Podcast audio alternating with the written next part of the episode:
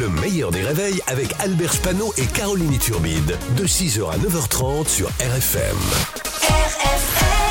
Limité à 80, Pascal Atenza. Un petit peu en avance pour accueillir Pascal Atenza ce matin. Bonjour Pascal. Bonjour Albert, bonjour Caroline. Salut Pascal.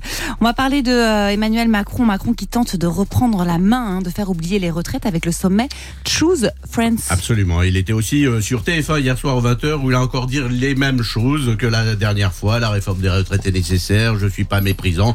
Bref, c'est la deuxième fois ce mois-ci que TF1 rediffuse le corneau.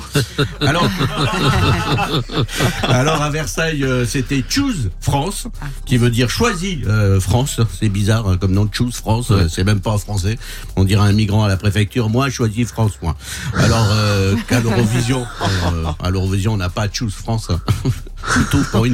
Le but de Choose France est de pousser les entreprises vertes à s'installer en France à cause du dérèglement climatique qui continue. Vous l'avez vu, on est au milieu du mois de mai et il recommence à faire froid à cause de ce qu'on appelle la goutte froide que euh, toutes les femmes connaissent bien puisque c'est la fameuse goutte que nous les mecs on laisse sur la lunette des toilettes. D'accord. On reparle encore ce matin du geste de la chanteuse Lazara Ouais. qui représentait la France à l'Eurovision. Oui, c'était un doigt, hein, normal, vu que c'est avec un seul doigt qu'ils ont composé la chanson.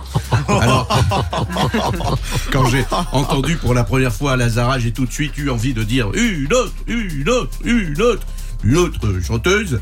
Alors, alors un doigt, ça n'a pas la même définition selon les, les pays. Lazara est québécoise et au Québec, ils ont les mêmes mots que nous, mais ça ne veut pas dire la même chose. Par exemple, pour les Québécois, les gosses, ce sont les testicules. Ah, bah voilà, c'est tout vrai. s'explique. Alors, euh, on peut le dire. Amanda Lear, les gosses, elle, elle n'a plus la garde. Ah. Elle va être contente. Polémique autour de la journée euh, contre l'homophobie dans le football. De nombreux joueurs de la Ligue 1 ont refusé de porter le maillot arc-en-ciel. Oui, alors ça se jette dans les bras à chaque but. Tout le monde est en slip dans les vestiaires. Euh, Ça passe son temps à vouloir faire un coït par l'arrière à Paris. Mais porter euh, ouais, avec les gosses.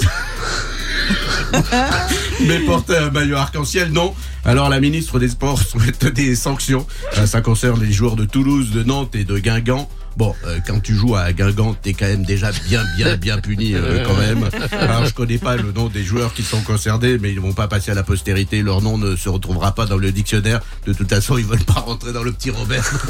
Bravo Pascal, t'es un génie. Pascal Atenza sur RFM tous les matins à 7h15, le replay en vidéo sur le Facebook du meilleur des réveils et en podcast.